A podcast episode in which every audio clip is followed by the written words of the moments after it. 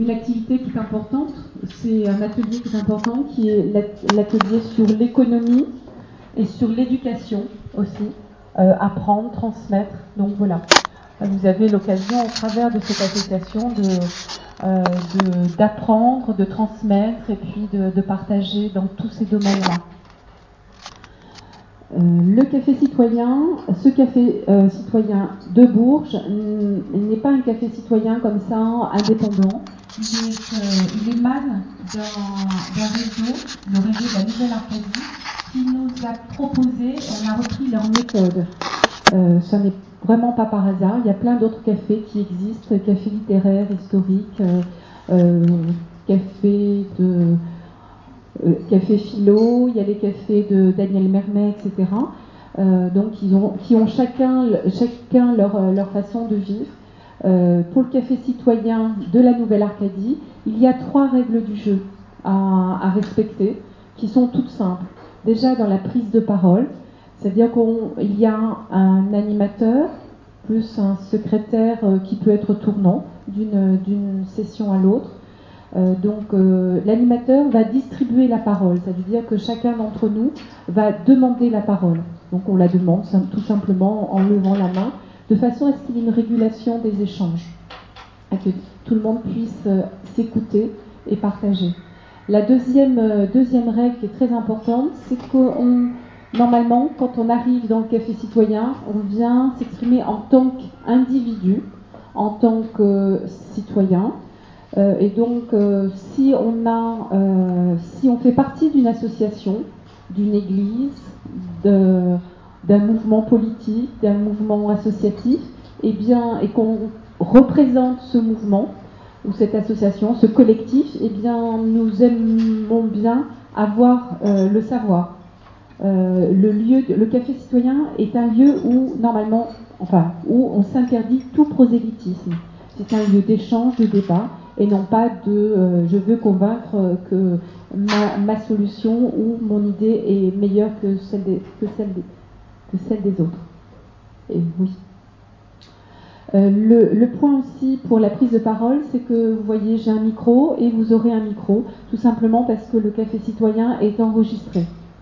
Euh, pour garder une trace et pour euh, la présence du micro fait qu'en fait, on entend bien la personne qui s'exprime.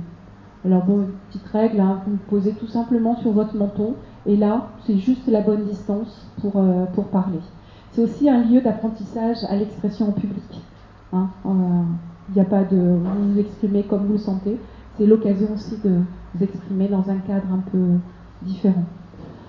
Euh, la nouveauté d'aujourd'hui, c'est que nous avons, jusqu'à présent, c'était un enregistrement sur cassette, euh, et on, s'était proposé de faire une retranscription par écrit pour pouvoir vous proposer sous forme analytique. Et là, depuis cette semaine, eh bien, on a un enregistrement euh, qui va pouvoir être mis directement sur Internet. C'est une, innovation dans la nouvelle Arcadie. C'est-à-dire que si des gens ont envie de vivre ce qui s'est passé aujourd'hui, eh bien, ils pourront simplement se mettre sur Internet et puis écouter, alors ne pas voir, hein, on n'a pas la vidéo, euh, écouter en tous les cas les échanges. C'est vrai que le, papier, l'écriture ne retranscrit pas toujours euh, les, éclats de rire ou les, euh, intonations, etc. Le, le, le, sensitif de la, parole. La troisième règle du jeu, c'est euh, que si quelqu'un est un expert du sujet d'aujourd'hui, eh bien, euh, il se présente déjà en tant qu'expert, comme quand on est représentant d'une association ou d'un collectif. Et cet expert, eh bien, il n'est pas là pour monopoliser la parole. Hein. Donc on est tous un petit peu experts puisqu'on a tous expérimenté tous les, tous les sujets de la vie. Euh, donc là c'est juste une interpellation. Euh, si on a, euh, je ne sais pas aujourd'hui, le sujet est autour de l'habitat écologique collectif et individuel, eh bien si on a quelqu'un qui est bien architecte, eh bien, et qu'il a déjà créé des choses dans, ce domaine, ou quelqu'un qui est spécialisé dans l'urbanisme, eh bien, il est bon qu'il se présente en tant que tel et qu'il ait des interventions courtes. Euh, une dernière règle j'en avais cité trois, mais il y en a une qui est importante aussi, c'est que le sujet d'aujourd'hui a été choisi par les participants du mois dernier. Et donc, euh, on a, il, a été, il y a une dizaine de sujets qui ont été proposés. Ils ont été émis, il y a eu un vote qui a été fait par euh, l'Assemblée de ce jour. Et donc, il y a la personne qui présente le sujet, qui propose le sujet, et eh bien, le présente la fois d'après. Alors, évidemment, si elle a une indisponibilité euh, pour venir la fois d'après, c'est l'animateur ou l'animatrice qui prendra le relais pour faire l'introduction une introduction en général très courte sous forme de questions euh, euh, qui repose surtout sur euh, pourquoi j'ai choisi ce sujet, pourquoi j'ai envie qu'on en parle. vous voyez des règles d'animation qui sont relativement simples, ce qui permet très rapidement, pour ceux qui en ont envie, de, de prendre le relais. au sein du Café citoyen de Bourges, il y a déjà trois personnes qui ont, qui ont pu réaliser l'animation. Donc s'il y a d'autres envies, eh bien, d'autres motivations, on est prêt à vous, laisser le micro. Voilà, parce que c'est très agréable aussi d'être participant. Donc aujourd'hui, eh bien, le sujet c'était comment mettre en place un habitat écologique collectif ou individuel. Le sujet avait été proposé par Anne-Marie. Donc je lui laisse tout simplement le micro pour euh, lancer les échanges et ensuite, et ensuite, débattons, débattons bonjour à tous.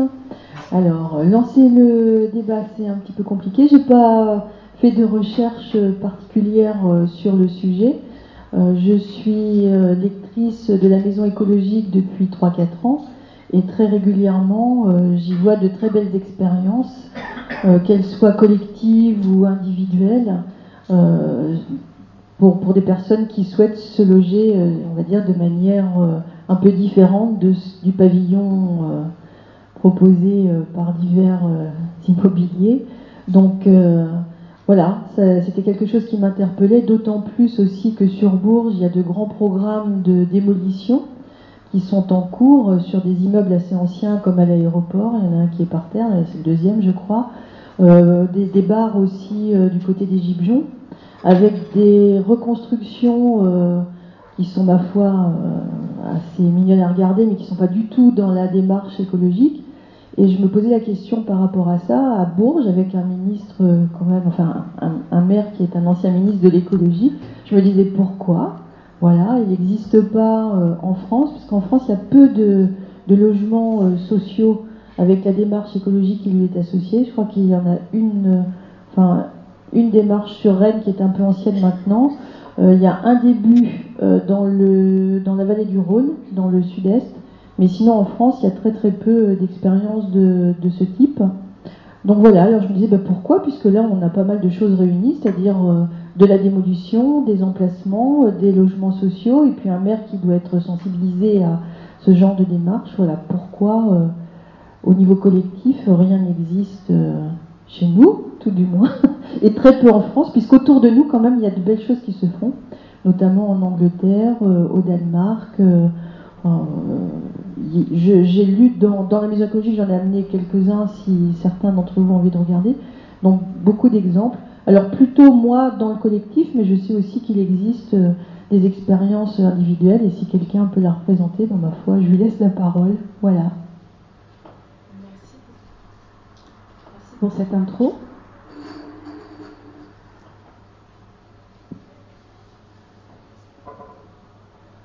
Donc derrière cette euh, introduction, c'est euh, du pourquoi, alors qu'apparemment c'est possible. Et puis notre sujet, c'était euh, bah, comment en fait le mettre en œuvre. si les uns et les autres, vous avez des expériences, des partages à faire pour qu'on puisse tous en profiter et pourquoi pas faire porter cette parole un petit peu plus loin.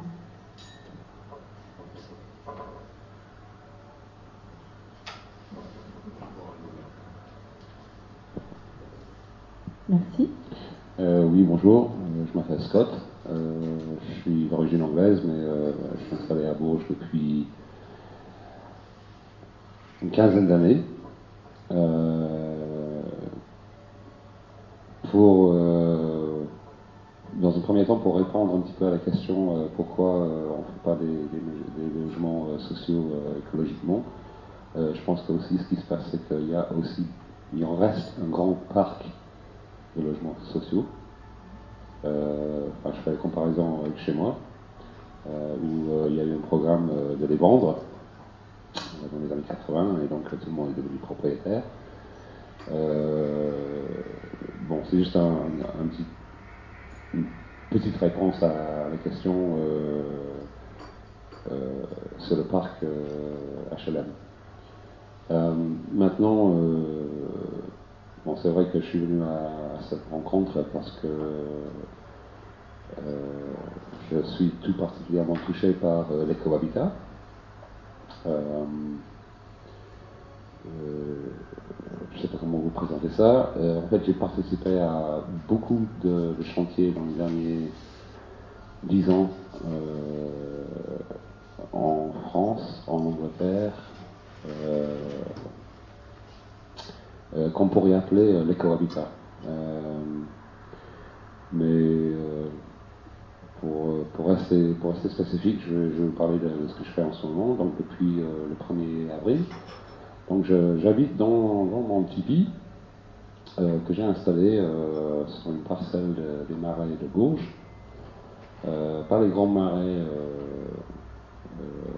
qui, font, qui sont euh, protégés par l'UNESCO, c'est le grand marais euh, derrière Carrefour. Euh, je suis euh, euh, propriétaire d'une petite parcelle de 1000 mètres carrés euh, dans ce qu'on appelle affectueusement le marais pauvre, Euh, c'est-à-dire le marais euh, de Robinson. Euh, il n'y a pas les mêmes statuts euh, ou les mêmes contraintes qu'il y a les grands marais. Euh, si j'ai bien compris, euh, là-bas, derrière Carrefour, euh, on est obligé d'avoir des, des euh, qui se ressemblent. Il y a eu aussi, si je me rappelle, le programme de, régularisation des, cabanes. Bon, je ne sais pas si, je sais pas si c'est pour faire joli, pour, le tourisme. Enfin, c'est pas trop mon, sujet. Euh, J'aimerais vous expliquer un peu pourquoi euh, moi j'ai choisi de vivre comme ça. C'est à la fois parce que euh, euh, le logement, le prix du logement loca- locatif augmente. Je pense que tout le monde le sait. Je ne peux pas personnellement accéder à, à la propriété euh, en tant que propriétaire. Euh, j'ai pas suffisamment de, de fonds. Et donc, c'était une décision à la fois euh, pécuniaire, financière, et aussi philosophique. J'avais ce Tipeee depuis euh, pas mal d'années, que je m'en suis personnellement pas servi. Et ça rejoignait aussi une, euh, un, euh, un désir de, vouloir euh, essayer de vivre un peu plus proche de la terre, c'est-à-dire de pouvoir cultiver le terrain. à savoir que aussi, quand on a un marais qui est accessible euh, par la route, euh, il est aussi susceptible d'être visité. Euh, c'est le problème de beaucoup de, de propriétaires de marais, c'est que dans les marais dits à barques, euh, on est un petit peu protégé, parce que les barques sont, fermées, mais quand on est accessible par la route, il y a souvent de la visite, du vol, de la casse et tout. Donc c'était aussi un, un désir de vouloir vivre sur place pour protéger mon investissement, aussi petit qu'il soit. Euh, après, bon, j'ai rencontré Marie euh, il y a une semaine, qui m'a invité ici, et euh, m'a dit que justement ça, ça, collait un petit peu à- au thème d'aujourd'hui. Euh, je, je dois peut-être préciser, préciser qu'on n'a pas le droit de construire dans les marais. Donc, quand on parle d'écohabitat, pour moi, c'est. Bon, évidemment, je parle de, façon individuelle. Donc, c'est un choix, mais où on, doit aussi respecter les, règles. C'est-à-dire que. on a, moi, je pense qu'il y a il y a des gens qui pensent que l'éco-habitat, euh, oh tiens, j'achète une yourte, euh, j'achète une bout de terrain, je m'installe, euh, et ça va être facile. En fait, c'est pas du tout comme ça. Il y a, il y a un truc qu'il faut respecter, c'est par exemple, on n'a pas le droit d'avoir quelque chose au-dessus de 20 mètres carrés.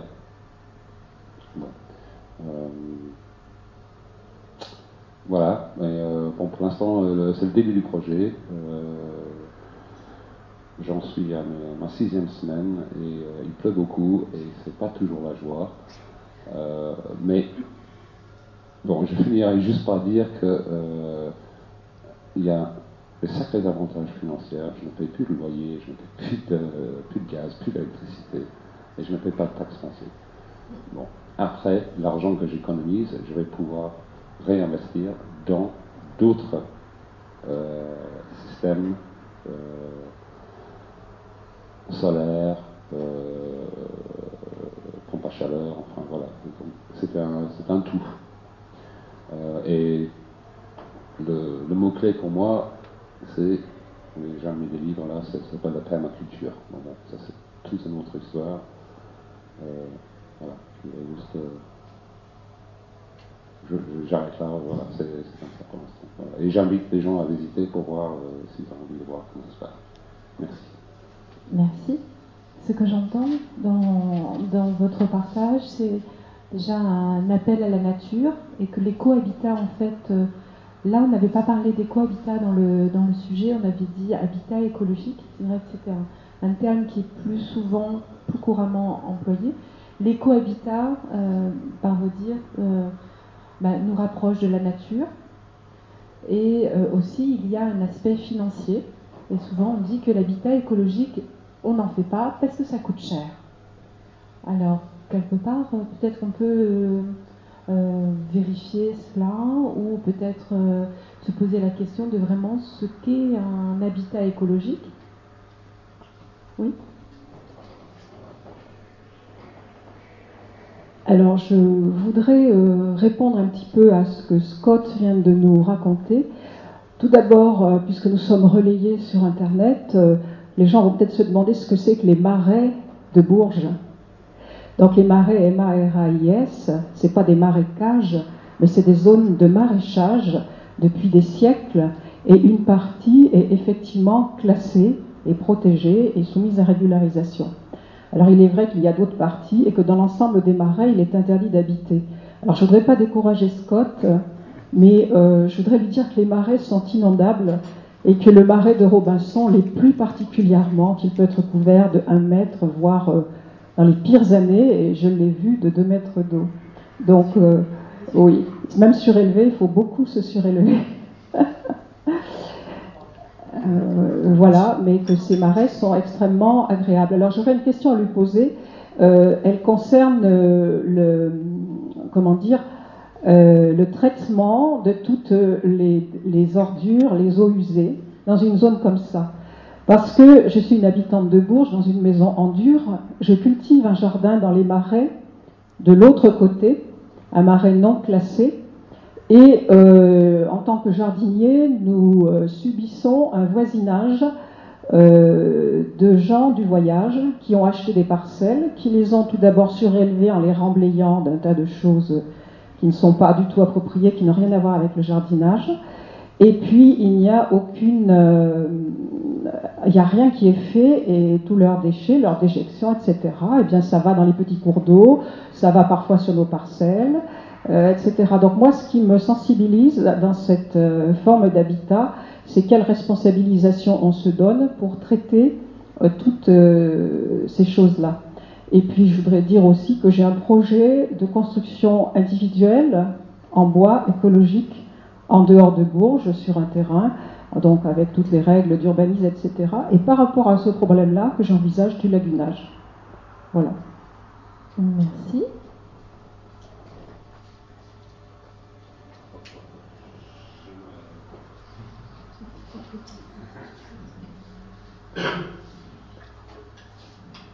Je vais vous donner tout de suite le micro pour répondre alors. Euh, très, important, effectivement, l'histoire de la. Donc euh, voilà, ici quelques ouvrages justement sur le, traitement euh, des déchets humains, que ce soit des ordures ou les déchets ménagers. je conçois de monter des toilettes sèches, justement sur pilotis en anticipant, euh, de les nettoyer régulièrement. Et euh, sinon, effectivement, pour l'instant, j'emmène euh, tout ce que je jette à la déchetterie. Merci. C'est vrai qu'un habitat, quand on parle d'habitat écologique, c'est un, lieu de vie avant tout. Donc on évoque là la gestion de nos déchets comme c'est un lieu de vie, un habitat écologique, c'est un habitat aussi avec euh, un toit, avec une isolation, avec de l'éclairage. Voilà, donc euh, dans quelle mesure, euh, comment on pourrait rendre nos habitats un petit peu plus écologiques? Est-ce que vous avez des expériences à nous partager là-dessus?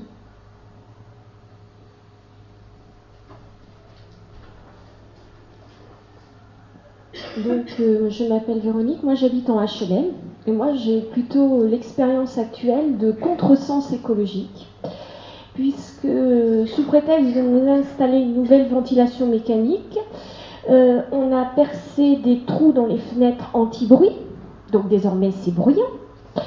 Et euh, autre caractéristique, maintenant il fait froid l'hiver dans les pièces, en particulier dans les pièces à vivre. Donc le résultat, bah, il ne s'est pas fait attendre, c'est-à-dire que les gens ont condamné ces ouvertures supplémentaires. Ah, ils ont scotché parce que c'était insupportable, ou alors il faut faire tourner beaucoup la chaudière. Et malheureusement, les factures donc d'électricité et de gaz augmentent beaucoup. Donc on pollue plus. Et euh, bon, euh, c'est un d'autres contresens. Par exemple, ils ont isolé les cages d'entrée en oubliant d'isoler le local à vélo.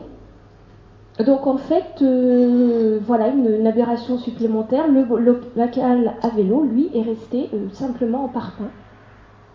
Et euh, donc le froid continue à se disperser par l'intermédiaire du local à vélo et par les appartements voisins qui sont obligés donc de chauffer plus quand ils sont à proximité du local.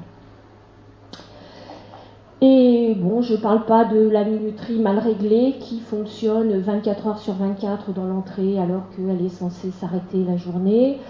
Euh, de détails qu'il faut des siècles quasiment pour obtenir qu'il soit euh, réglé. Et euh, des projets écologiques, il y a un petit quartier à Bourges où ils ont fait un petit effort, c'est du côté des archives départementales.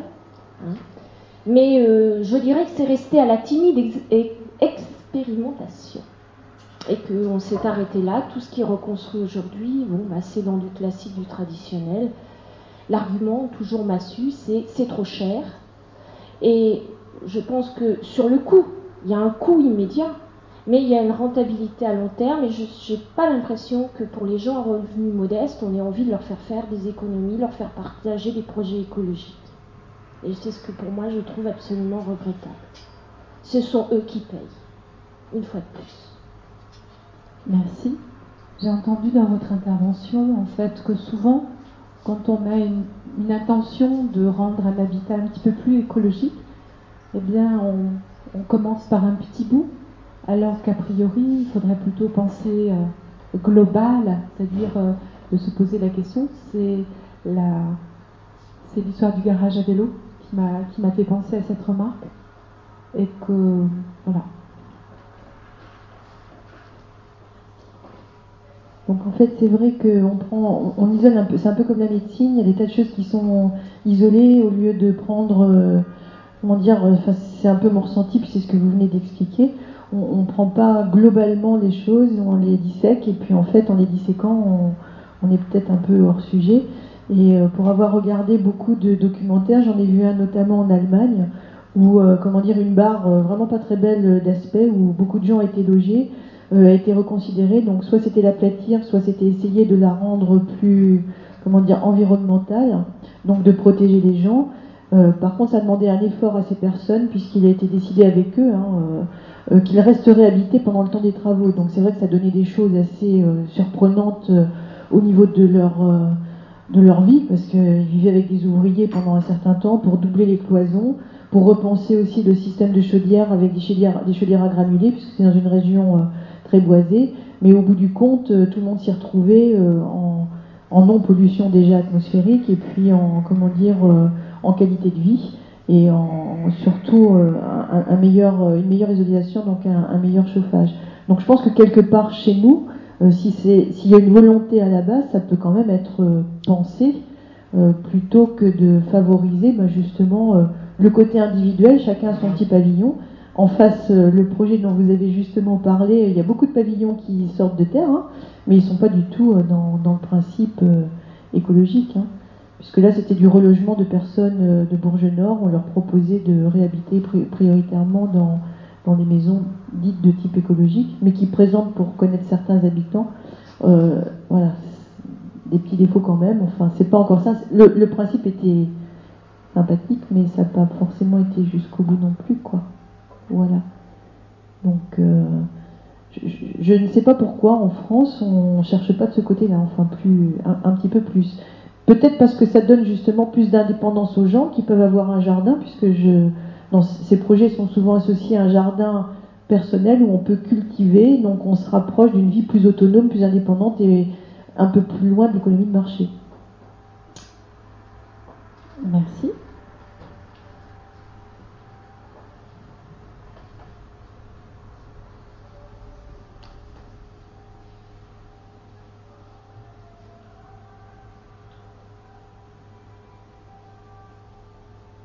Est-ce certains d'entre vous connaissent déjà ce lotissement écologique Si quelqu'un l'a visité, on peut en donner un peu, euh, la teneur de, ces constructions qu'on a euh, écologiques. J'essaye de rester neutre en tant qu'animatrice.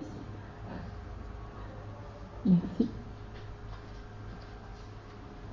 Euh, je suis allée voir il y a quelque temps sur Bourges Nord, euh, le quartier où j'habite d'ailleurs. Et euh, il y avait une proposition qui était faite de la part de la mairie de visiter un, appartement écologique. Alors c'est vrai que c'est très décevant. Parce que moi qui suis sensible à tout ça depuis des années, qui, comme beaucoup aussi, bon, à travers euh, des lectures, des reportages, tout ça. Donc euh, leur principale préoccupation lors de cette visite d'appartement, c'était d'apprendre aux gens à réduire euh, la consommation d'énergie. Donc ils nous ont expliqué les ampoules qui en gros, hein, pour faire vraiment en gros, et avec un peu d'ironie, permettaient d'économiser 10 euros par an. Et puis les articles ménagers, bien apprendre à lire l'étiquette et pareil, qui au bout du compte faisait une consommation, euh, si on faisait bien attention à l'appareil qu'on achetait, on devait économiser 10 euros par an. Mais bon, voilà. Rien sur les matériaux, rien sur les produits, style peinture, revêtement de mur, non, non. Voilà. Moi, euh, lors de cette visite, d'ailleurs j'ai pris des notes, et euh, voilà, c'est tout ce que je peux en dire. Alors par contre, après, euh, dans le programme du PRU, où il avait été dit aux habitants, il y a eu moult euh, réunions pour les informer aussi euh, sur l'impact environnemental. Et on s'aperçoit en fait, il n'y a pas grand chose de fait, quoi. C'est pas. voilà. C'est tout ce que je peux en dire aujourd'hui. Donc aujourd'hui, Aujourd'hui, une maison écologique serait une maison qui consomme moins d'électricité ou moins d'énergie. Pour les, euh, personnes euh, qui sont euh, les élus, apparemment, oui, c'est la conception qu'ils ont de l'écologie actuellement. Alors maintenant, tout est relatif. Hein, je ne sais pas s'il y a l'écologie des pauvres et puis euh, l'écologie des restes, hein, des riches, pardon. C'est peut-être ça aussi. Peut-être que c'était destiné aux pauvres. Merci. Mais euh, juste, excusez-moi, c'est juste pour euh, dire à la personne, je ne sais plus laquelle, qui a parlé du, du, maire, qui a pendant un moment été ministre de l'écologie. C'est vrai que c'est très décevant parce que les initiatives qui sont propres à la ville, effectivement, sont très peu encourageantes par rapport à ça. Moi, je me souviens aussi d'une chose qui avait fait scandale aussi pendant un moment, et alors que le maire était ministre à ce moment-là, c'était les pistes cyclables, quoi. Alors, je veux dire, quand on, quand, on, quand on perçoit l'écologie euh, sur de la rentabilité et non pas euh, sur ce, normalement, sur quoi elle est orientée, c'est-à-dire tout ce qui est système de la nature et qui permet de vivre le plus proprement avec la nature, c'est très, très, très décevant, quoi se rapprocher de la nature et puis apporter un bien-être.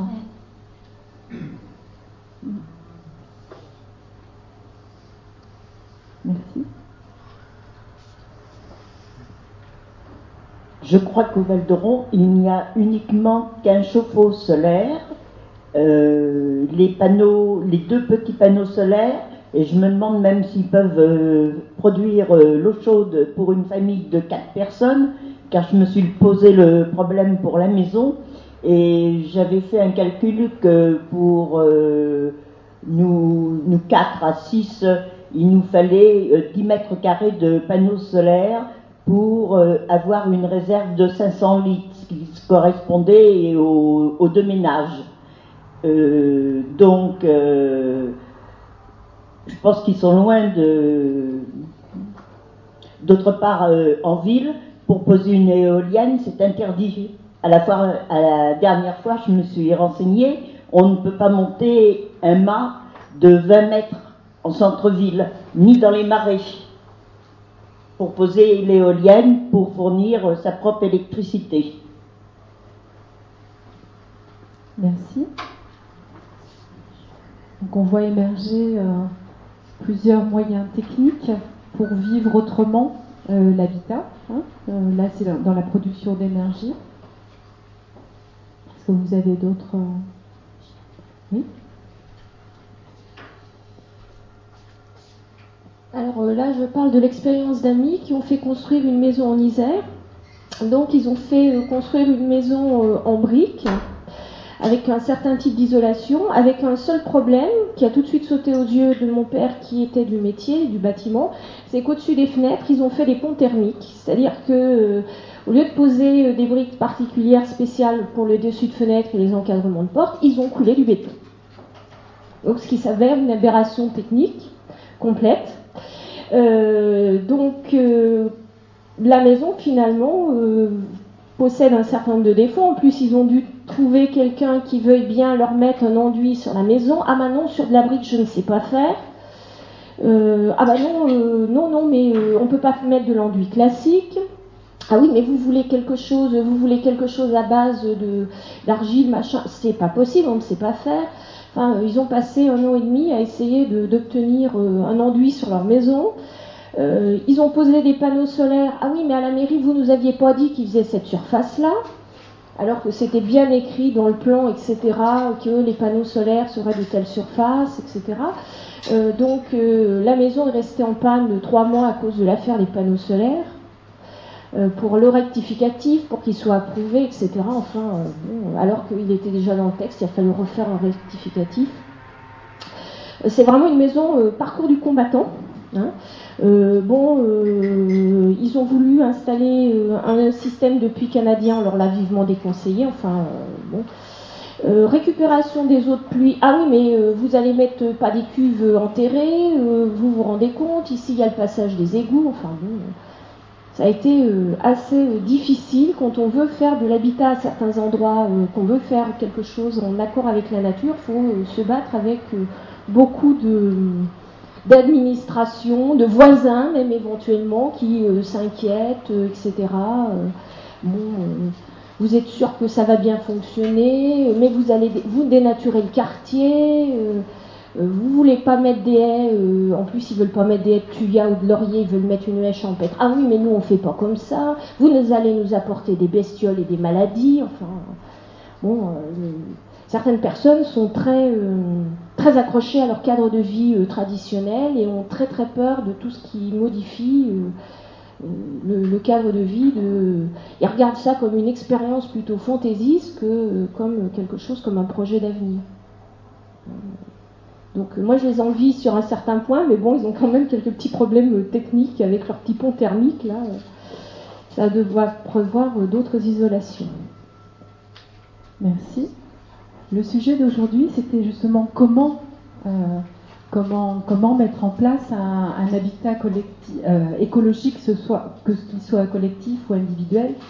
Et, derrière euh, votre intervention, on peut sentir déjà des, un certain nombre de résistances, de freins, et à la limite, si on les, si on les basculait, si on les voyait sur le plan positif, ça pourrait nous donner peut-être des ouvertures pour euh, permettre le comment mettre en place.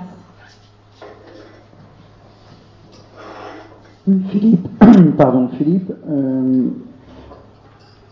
donc, euh, je, suis plutôt professionnel dans la partie, donc, mais j'ai pas envie de la mettre en avant aujourd'hui, et ni en tant qu'expert non plus. J'ai plutôt envie de rester sur le volet citoyen ce que je, ressens dans, l'écoute pour l'instant dans la salle, c'est qu'il y a une, une, complexité de mettre en place euh, l'habitat écologique, que c'est pas si simple. Et par mon expérience personnelle, je peux dire qu'effectivement, oui, c'est pas si simple que ça. Tout d'abord parce qu'en tant que nous-mêmes citoyens, on est amené à faire une démarche outre, déjà individuellement par rapport à, à, toute cette forme de pratique en termes de matériaux, en termes de démarche, en termes de confrontation administrative, et qu'effectivement, on peut parfois se sentir seul. J'ai vécu l'expérience, donc je peux en parler, mais je vais peut-être en parler sous forme de réponse, de questions-réponses tout à l'heure, mais j'ai pas envie de, prendre trop longtemps la parole. Et, et ce qui me semble euh, aujourd'hui urgent, c'est euh, de permettre à des gens qui ont la compétence dans ce domaine-là de leur donner les possibilités de, s'exprimer en public. Et aujourd'hui, ce que je ressens en tant que professionnel de ce sujet-là, c'est qu'en fait, les gens qui mutent, qui ont muté, qui ont les connaissances euh, sur l'habitat écologique, ce sont des gens qui ont expérimenté depuis 10-15 ans, dont je fais partie. Et nous avons basculé pour aller vers l'écologie, donc il a fallu, pour moi, je parle, être en rupture avec la société dont je vivais aujourd'hui, de celle où nous vivons, donc je suis parti à la campagne, j'ai choisi de réduire énormément mon budget financier dans l'esprit de Scott.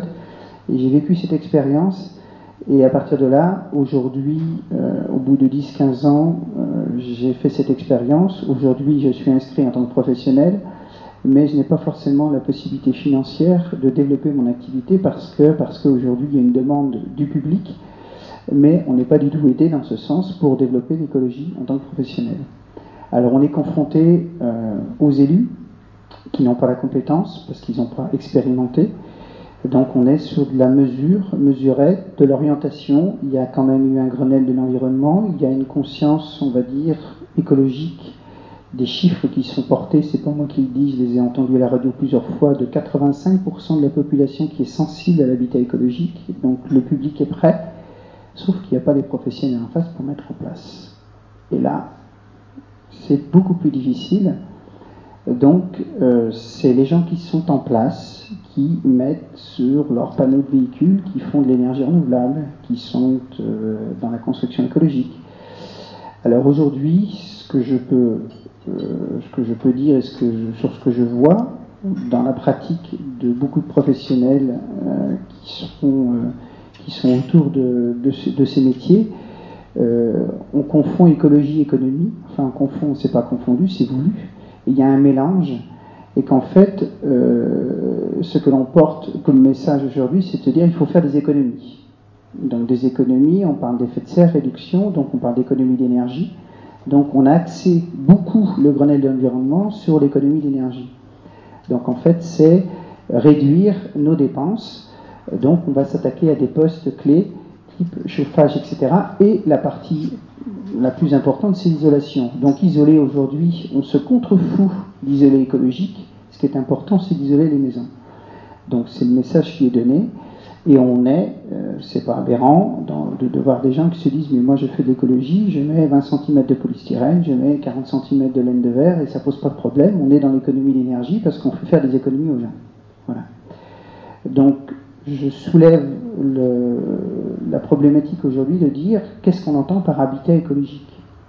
Est-ce qu'on va véritablement jusqu'au bout, c'est-à-dire de prendre globalement tous les postes de l'habitat et de se dire, bien, dans un éco-bilan, pour le respect de la planète, on va prendre en compte tous les matériaux pour construire véritablement écologique, et pour la planète, et pour l'habitant qui va être à l'intérieur, parce qu'effectivement, si j'ai 40 cm de laine de roche, laine de verre ou du polystyrène, je ne vais pas avoir le même impact sur ma propre santé et sur mes enfants dans la maison en termes de respiration, parce qu'il faut savoir qu'une maison, c'est comme un être humain, elle a une peau, et de la vapeur qui circule en, forte, en forte densité, et les vêtements, l'habillage, ce que l'on met, effectivement, si aujourd'hui j'ai du coton sur moi ou j'ai du chanvre, etc., je vais fonctionner avec une forme de respiration avec mon corps en relation avec l'extérieur. Si je mets un sac plastique sur mon dos, ça va changer la donne et je vais rapidement me retrouver en grande difficulté pour me déplacer. Et eh bien c'est exactement pareil pour la maison. Et quand on est à l'intérieur, on est soit dans une cocotte minute, où là on met en place des principes de ventilation comme j'ai entendu pour réguler, ou alors bah, si ça fonctionne mal en bouche et on est vraiment dans la cocotte minute et ça devient invivable. Voilà. Donc sur, ce sujet, je ne vais pas aller plus loin, je vais, je vais plutôt laisser la parole et puis euh, qu'on puisse éventuellement répondre à, des questions euh, euh, suite aux demandes. Voilà. Merci. Je reprends là ce qui vient d'être dit euh, en termes d'interrogation. C'est parce que je, je, ne sais pas, euh, à travers euh, les propos des uns des autres, c'est plus difficile de vouloir, face au diktat des, des lois, de faire des bâtiments écologiques en ville, en campagne, ou c'est même combat Merci. Il me semble que c'est plus difficile en ville à cause de l'environnement, euh, des lois qui existent, de, hauteur, de nuisance euh, de bruit. Euh, on pense que les éoliennes font un bruit épouvantable, elles font pas plus de bruit qu'une motopompe qui marche en hiver quand la maison du voisin a été construite sur une cave alors qu'elle est dans les marais. des, choses comme ça sont aberrantes.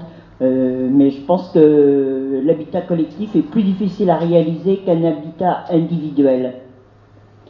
Et pour les matériaux, euh, pour euh, isoler, on peut revenir à des matériaux anciens comme le coton, le chanvre, pour doubler les parois et utiliser des briques creuses qu'on appelle de type monomure qui font circuler l'air à l'intérieur.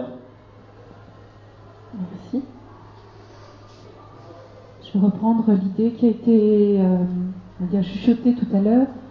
C'est vrai que c'est intéressant de concevoir euh, euh, l'habitat comme une troisième peau.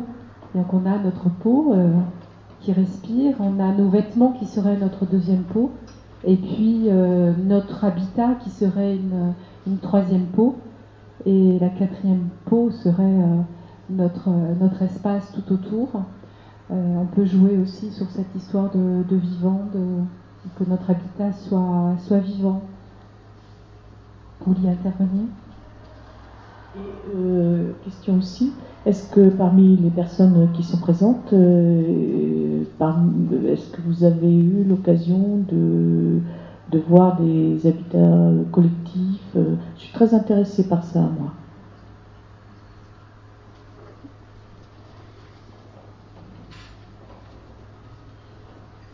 Oui. Euh, oui, je voudrais répondre à la question. Euh, justement, j'ai participé à la, construction euh, maison d'accueil dans l'Allier, qui a été fait en terre pisée, et où justement ça a été fait avec, l'aide de volontaires. je ne m'appelle plus trop le détail de la question, Ce que je voulais faire aussi, c'est de répondre à ce que dit Philippe tout à l'heure par rapport au mélange d'écologie et d'économie. Euh, j'ai vu quelque chose sur Arte hier soir, euh, sur ce qui se passe en, Californie, euh, où il y a donc cet engouement pour la révolution verte et la construction écologique. Et on dit que ça va créer énormément d'emplois, mais énormément d'emplois mal payés. Parce que tant que le, produit lui-même reste cher, euh, ça va être. Euh, c'est difficile à, trouver des, techniciens euh, qui veulent prendre le risque pour se lancer. je ne connais pas beaucoup d'installateurs solaires dans le Cher. J'en connais un, est assez cher. mais je sais que en fait, dans, toute cette démarche de, vouloir construire écologique, comme vos amis dans, dans l'Isère, quelque part, au début, il faut prendre sur soi. Il faut se dire que ça va être dur. Parce que c'est nouveau. On est un peu, quelque part, on est un peu pionnier. Donc, c'est pas acquis. Donc, euh, effectivement, ça va être dur au début. Donc, il faut, faut, faut Merci. On est pionnier et en même temps, souvent dans les habitats écologiques, vous l'évoquiez tout à l'heure dans la maison écologique, eh bien, on reprend des techniques euh, anciennes qu'on adapte. Et on parlait tout à l'heure, pour euh, faire une synthèse avec différentes interventions, probablement qu'on a perdu depuis deux générations d'artisans le savoir-faire, tout simplement de, de, fabriquer ou de mettre en œuvre une, une peinture naturelle ou de faire tout simplement un enduit un enduit à la chaux qui est quelque chose de très très simple à mettre en œuvre. Peut-être qu'il y a ça aussi, c'est qu'on a perdu cette, euh, cette capacité à mettre en œuvre. Bonjour. Il y a deux termes euh, qui, m'évoquent, c'est-à-dire on parle de tradition, et moi je pense qu'il serait plus juste de l'appeler convention. On est dans des, des euh, des constructions conventionnelles et que la tradition, au contraire, est, euh, derrière, c'est ce qu'on cherche à retrouver. Et euh, poser de la laine de roche ou la laine de euh, roche ou de verre, c'est conventionnel. Polystyrène, c'est conventionnel. Donc c'est pas traditionnel. Entre l'installation dans le centre-ville des, éoliennes, on, est plus sur le, non pas sur la maison écologique, mais sur la maison autonome, c'est pas, c'est pas, c'est deux choses différentes. Ça demande une, et sur l'éolienne, on est sur une, sur la technologie. Sur la maison écologique, on peut penser, euh, comme ça se dit souvent, c'est penser global, agir local. Donc euh, repenser la globalité, ça veut dire le, les produits. Est-ce qu'il est intéressant de prendre de la noix de coco pour isoler à Bourges? C'est pas écologique. Euh, il y a des choses qui se mettent en place, on est en transition, je pense qu'on est en transition. Il y a euh, un engouement, une anxiété qui est fait qu'on ne trouve pas, ou ce que j'entends, c'est qu'on ne trouve pas de, professionnels ou de, de réseaux. Quand je suis arrivé euh, après le début de, cette, de ce café, j'ai entendu parler du, du Val d'Oron, et là je crois que vous parliez du HQE, donc c'est du haute qualité environnementale. Donc on n'est pas sur des démarches écologiques, on est sur, euh, sur une charte qui a été déposée par des industriels qui ont breveté cette démarche et qui, en, en utilisant leurs produits et leur euh, mode opératoire, ont rentré dans le cadre de la HQE. Donc on n'est pas dans du écologique, mais on est dans l'industriel. Euh, c'est-à-dire que sur 14 euh, points, il faut en faire 3 ou 4, et on est HQE. Donc là, on n'est pas de l'écologie. Euh, la maison écologique se veut aujourd'hui, bon, les professionnels, il y a quand même les lobbies, les gros lobbies qui, qui sont aujourd'hui les industriels, qui ne veulent pas lâcher l'affaire. Il est difficile, il y a le, le chanvre, la filière chanvre qui se met en place et qui s'est battue pour euh, essayer d'être, d'avoir euh, un peu son, autonomie, qui a, intervenu en- auprès des chambres d'agriculture pour euh, présenter le produit et dire euh, sur toute la sur toute la, filière, c'est-à-dire de la, euh, la production à, la finalité, euh, parler avec l'agriculteur, euh, lui dire quels intérêts il avait à le faire, parler euh, la production des produits au niveau du bâtiment et de parler du- des sous-produits au niveau des tout, tout le cycle de vie d'un produit qui peut être local, qui ça sera le chanvre, il y aura beaucoup le chanvre est pas mal. Euh, ce que j'ai vu, c'est que les, co- les collectivités, les, municipalités ben, fonctionnent un petit peu de leur couleur politique. C'est vrai que euh, ça peut jouer. Qu'il y a euh, sur, euh, sur des sites comme le Moniteur, euh, l'architecture Moniteur, une maison basse consommation en collectif social qui est la première en France, qui est en BBC, c'est-à-dire bâtiment basse consommation. Euh, c'est donc les partenaires, c'est BASF qui ont sorti une nouvelle euh, petite euh, perlite bien technologique, bien innovante. Donc on est mais qui fait un bâtiment basse consommation. Donc l'écologie et la technologie, l'innovation, la création d'emplois, on est sur du développement durable ou sur de l'écologie, c'est pas la même chose. Ce que j'entends là, en fait, c'est tout simplement c'est c'est pas si simple de définir et de se mettre d'accord sur ce qu'est un habitat écologique, monsieur. Alors, je pense que pour, pour, pour, faire, pour faire très simple, euh, pour déterminer ce qui est écologique ou pas, c'est de se dire, on, part du principe du vivant et ce qui est naturel, hein, ce qui est rapport à la nature. Donc à partir de là, on peut tout de suite scinder entre un matériau qui est recomposé, un composite, et puis un matériau naturel. Donc dans les matériaux naturels, on a le chanvre, comme il a été mentionné tout de suite, il y a aussi la paille, etc. Donc on a, on a des éléments en végétaux qui nous permettent de construire, on a le pisé, on a la terre crue, etc. On peut construire aujourd'hui écologique, on l'a fait euh, par le passé. Euh, et aujourd'hui, on peut vraiment avancer dans ce sens. Donc, comment mettre en place un habitat écologique collectif ou individuel? Donc, sur le plan collectif, il existe aujourd'hui des expériences.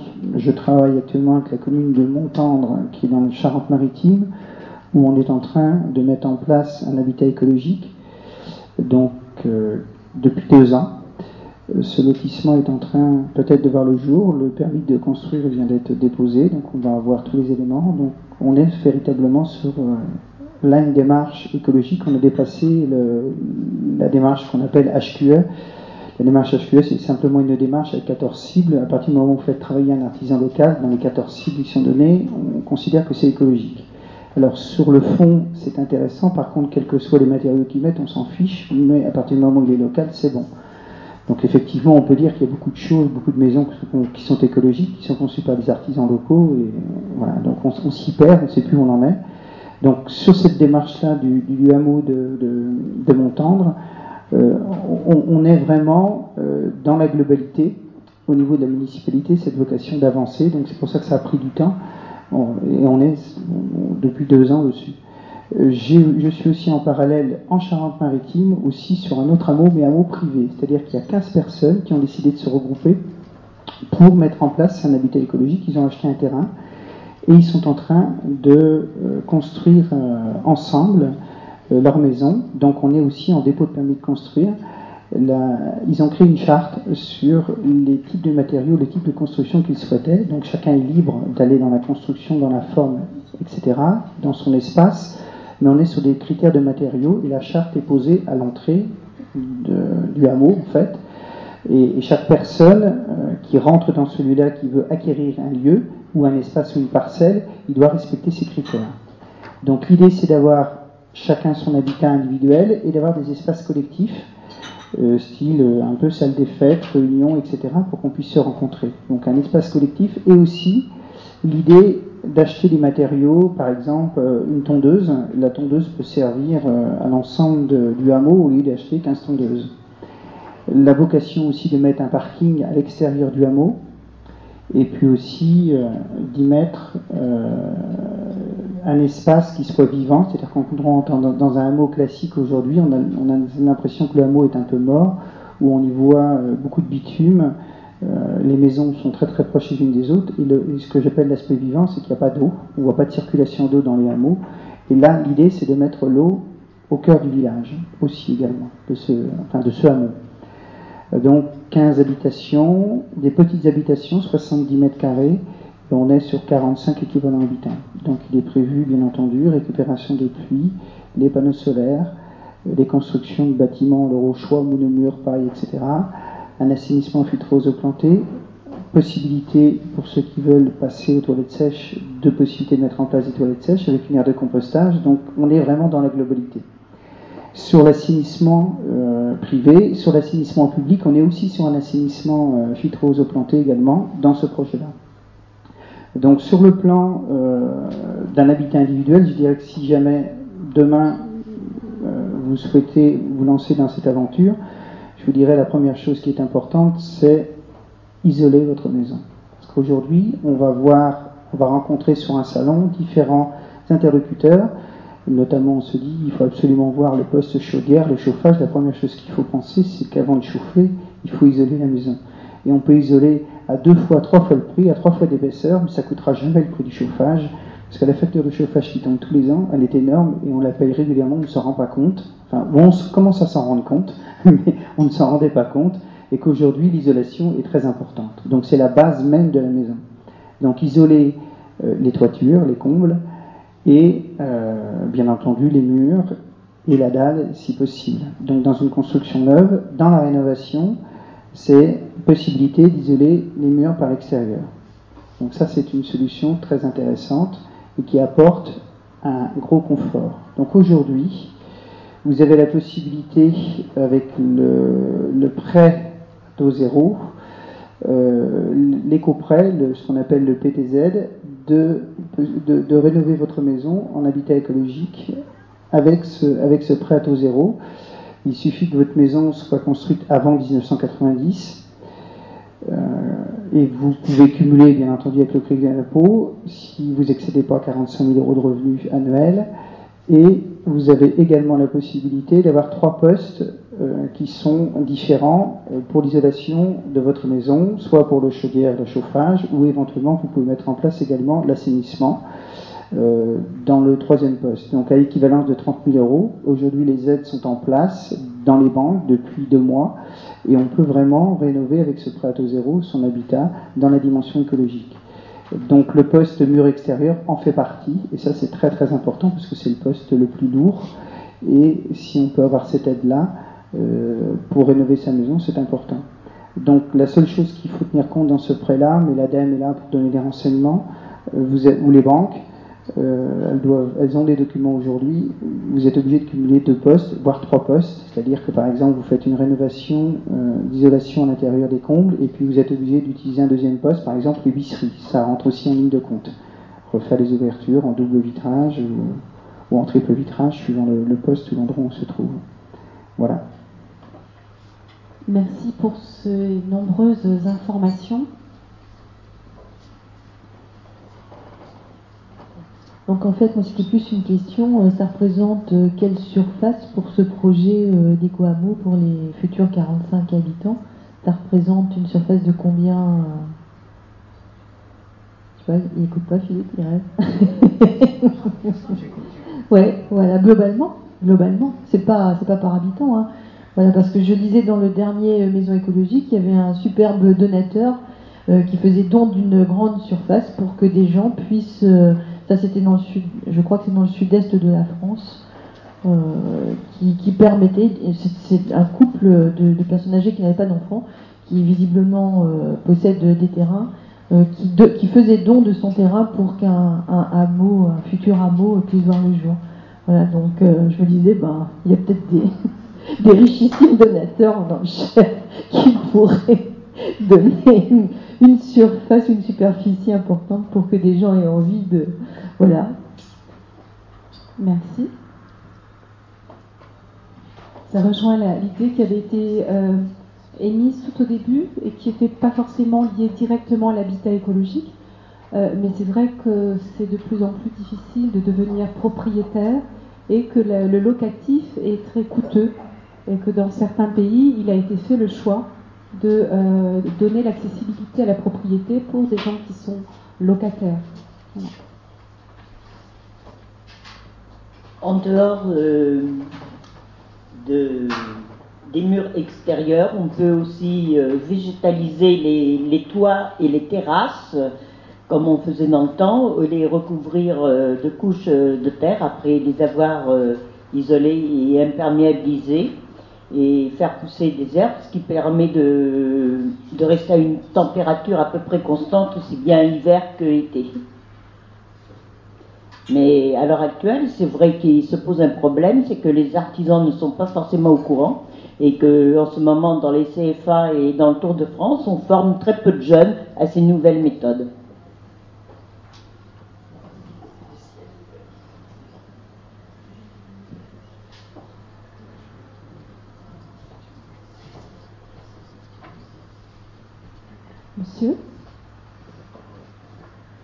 Euh, je, suis, euh, je suis inscrit à un syndicat d'artisans.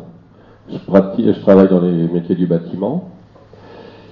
Il, y a, des formations euh, à l'intention des, de- des artisans pour avoir des certifications, des labellisations.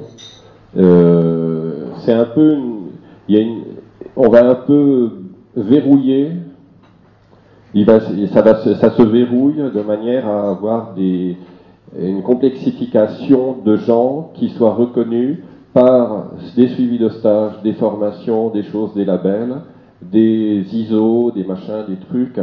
Et on est dans une spécialisation de ces métiers-là de manière à en, garder les, fruits. C'est-à-dire tout, euh, il y a vraiment un, ça ne sera pas accessible si vous voulez un prêt, si vous voulez avoir euh, certains euh, bénéfices ou incitations euh, financières pour des travaux, il faudra passer par des personnes qui ont euh, tel label, telle certification, telle chose.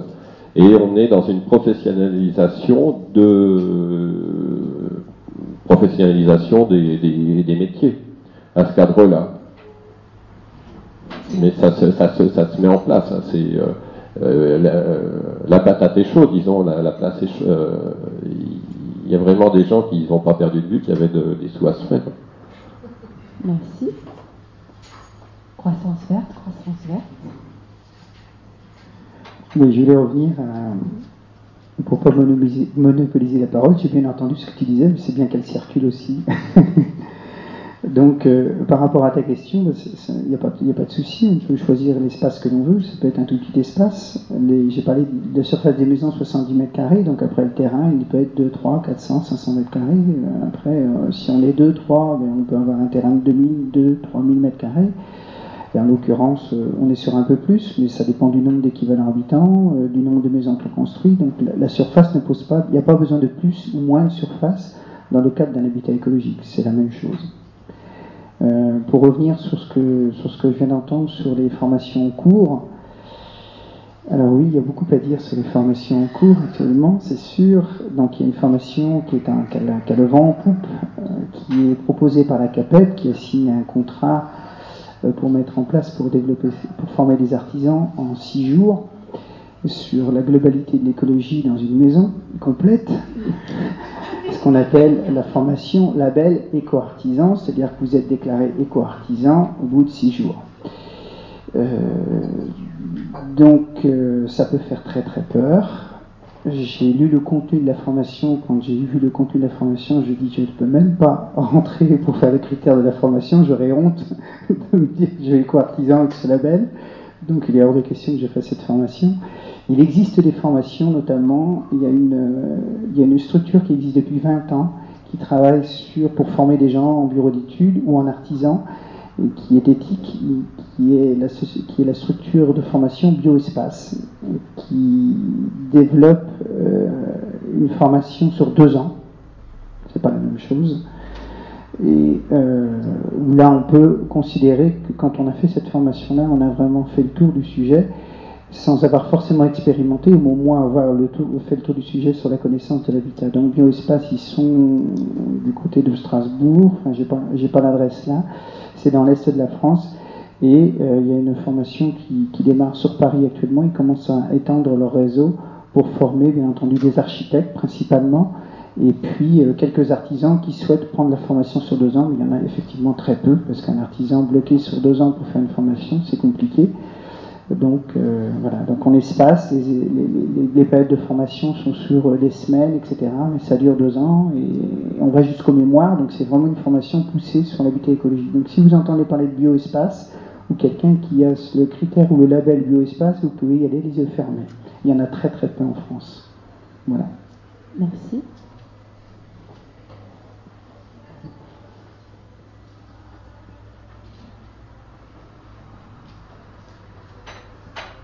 Euh, je voulais savoir aussi, parce que je me dis finalement, le, le système, il s'arrange aussi euh, pour lutter, euh, pour avoir sa part dans tout ça. Hein. Quand on voit déjà au niveau, par exemple, de tout ce qu'il y a comme produit soi-disant écolo, avec, pareil, tout un tas de labels qui sortent, bon, le marché ne se laisse pas faire, quoi. Il, hein. Et, mais dans les, bien sûr qu'il y a des choses certainement qui sont fondamentales, qu'on ne peut pas faire soi-même et tout, mais je me dis, est-ce qu'il peut aussi en parallèle de ça y avoir des systèmes où les gens euh, s'entraident, euh, euh, s'apprennent. voilà, je, me dis, ça peut être aussi ça, hein, je veux dire, pour certains travaux, apprendre, bah, toi, comment tu t'y es pris, bah, montre-moi. ça peut être aussi intéressant hein, pour un éco-habitat. Juste vous dire que le mouvement Minus à l'humain vous le propose. Oui, je voulais juste euh, rajouter qu'il y a cet euh, organisme qui s'appelle WOOF, W009, euh, O-O-U-F, pardon, excusez-moi mon accent. Euh, donc l'organisme qui, qui, qui, invite les gens à participer, à travailler sur des projets, au départ c'était agricole, horticole, euh, maintenant, il y a de plus en plus de, gens qui sont euh, impliqués dans des projets de autoconstruction et de plus en plus de l'éco-construction. Voilà. Donc ça s'appelle www.woof. Voilà. Et les gens qui participent à ce réseau sont des woofers.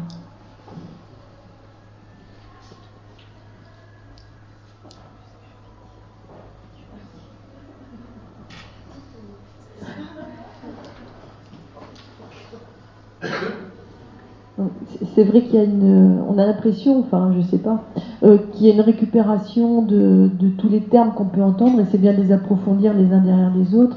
Mais comme je vois par exemple Monsieur Yann Arthus Bertrand qui propose sa maison en Eure-et-Loire, euh, enfin qui est clé en main et qui est une maison, euh, je sais plus, à 120 000 euros donc euh, dite euh, écologique ou auto, je ne sais pas comment, parce que je suis pas très professionnelle dans le sujet.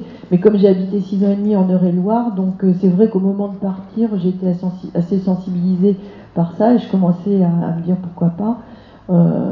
Voilà, donc c'est aussi une sorte de récupération sous un nom. C'est quelqu'un qui défend la planète, mais qui voyage aussi beaucoup, apparemment. Donc, euh, on en pense ce qu'on en veut. Et là, avec les architectes, bah, il y a une sorte de récupération quoi, de, son peut-être label ou de son nom et de proposition de maison qui, ma foi, est fort attrayante, hein, parce qu'on peut les la voir. Euh, elle est sur Boutigny-Prouet, enfin, c'est un, prototype, euh, il est là et il y a des gens qui, l'habitent maintenant. Donc, j'ai été la voir sur le net hein, pour regarder à quoi elle ressemblait. C'est vrai que ma foi, elle est assez sympathique quand on la regarde. Après, je sais pas ce que les professionnels peuvent en, en penser. Et puis sinon, je pense que pour parler formation, euh, moi qui suis euh, conseillère à l'emploi, donc euh, Pôle emploi maintenant, il y a des personnes qui souhaitent se réorienter et avoir des formations. Et au niveau de l'AFPA, il y a des choses qui se proposent notamment dans, tout ce qui est métier du bâtiment, mais surtout apparemment sur, sur Aurillac, enfin il faut, partir de la région centre, il n'y a pas, mais il y a des spécialisations dites écologiques qui commencent à se mettre en place. Donc c'est des formations qualifiantes sur, euh, sur 10 mois. Donc ce qu'elles valent, je ne le sais pas, mais ça, ça commence à, exister. Et je pense qu'aussi il y a une école euh, dans la Drôme, puisque moi j'ai la chance d'avoir des parents qui habitent euh, à la fois dans le Berry et dans la Drôme depuis déjà 30 ans. Donc en fait, vers Romans, il y a un centre aussi de formation qui existe, puisque là-bas ils développent beaucoup les maisons de paille, mais de paille de lavande, pas la paille donc avec une certaine pertinence des matériaux locaux et de leur euh, utilisation. Et puis une dernière chose, et après je laisse la parole, j'ai mon neveu qui vient d'obtenir euh, son diplôme d'architecte à l'école de Nantes, donc euh, qui vient de remporter apparemment un projet de maison de paille, mais qui a du mal aussi quand on n'a pas financièrement derrière un soutien, on va dire, enfin, ou, des finances pour s'installer, et puis qu'il a une certaine éthique dans sa façon de voir, mais je pense que dans leur cursus était inclus les projets dits de type écologique. Voilà, donc ça, ça bouge quand même un peu faut pas non plus euh, le grand désert, quoi. Merci. on, sent bien qu'on est toujours dans une période de transition, qu'il y a un mouvement d'accélération sur la demande, on a envie de vivre autrement. En même temps, on a, il y a une période là où, on n'est pas, qui n'a pas été anticipée, mais bon, on va la vivre comme ça. Je me souviens quand, euh, il y a très longtemps, quand j'avais lu euh, un livre qui s'appelait Le guide de la construction écologique, euh, qui disait qu'en fait, un Canadien qui a écrit ça, et qui disait qu'en fait l'idée c'est tout simplement comme on n'est pas durable dans la, eh bien c'est de construire une maison qui quand elle n'est plus habitée ou quand on s'en va, eh bien elle, elle retourne à la nature. Et quelquefois je me dis aujourd'hui on est parti sur donc tous les matériaux se repartent dans la nature. Et là je me dis aujourd'hui on, a parlé d'écologie avec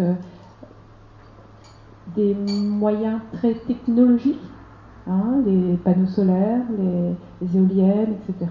Euh, beaucoup de technologies. Et est-ce que ça, ça va vraiment repartir dans la nature?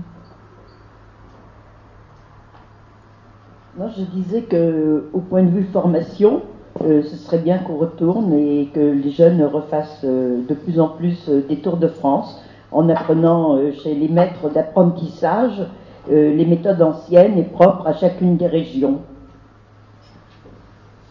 Merci.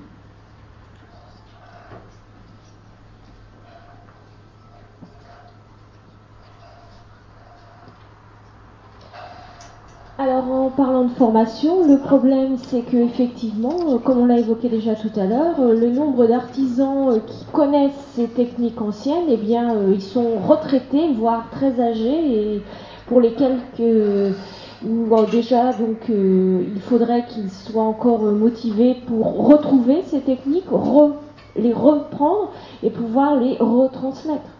Parce que, euh, bon, euh, personnellement, moi je connaissais un monsieur qui pratiquait encore ces techniques à ses tout débuts, quand il a débuté.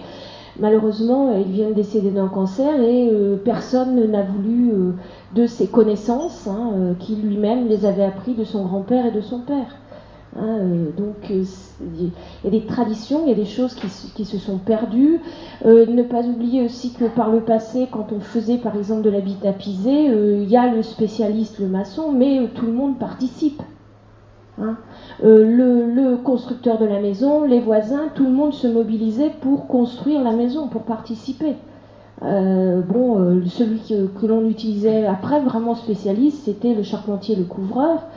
Euh, qui, euh, eux, étaient vraiment les spécialistes dans certaines régions, par exemple en Dauphiné. Mais sinon, pour construire les murs de la maison, euh, et puis c'est vrai, la maison en pisé, moi j'ai des, souvenirs de, coins isolés du Dauphiné où eh bien, les gens sont partis il y a 20, 30 ans.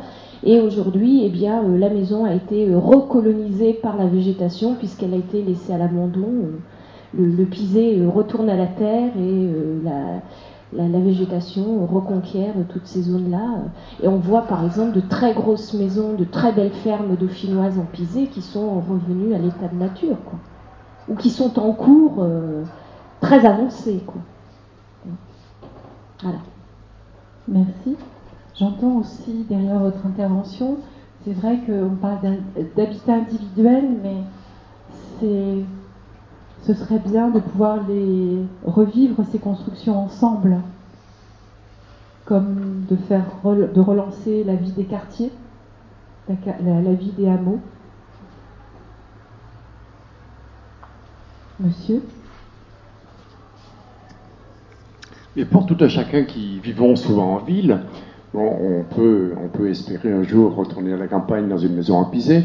C'est pas obligatoirement euh, le plus agréable et le plus confortable, mais en ville, quand on a, on a le souhait d'améliorer son habitat, on cherche un peu et les fournisseurs, vous, fournissent que euh, du, polystyrène, euh, du polyuréthane, etc.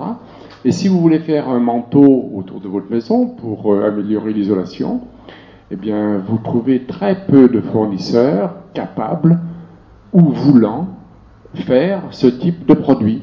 Et donc, on vous propose de vous refaire la façade ou faire le tour de la maison avec du polystyrène ou du polyuréthane. Le chanvre, personne. Le lin, personne.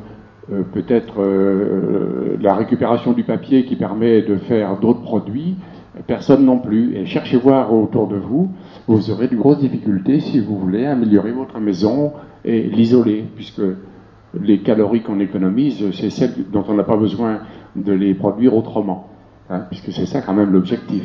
Alors donc, il faut que les gens demandent pour qu'on s'y intéresse. Sinon, on n'aura jamais de proposition. Merci.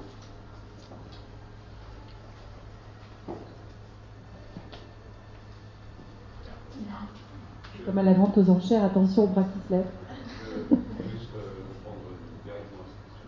Directement D'accord. C'est pas pour le pas pour leur faire de la pub, mais euh, Big Mac euh, à 500 mètres d'ici euh, propose du béton de chambre. Il propose il propose pas l'artisan. Merci.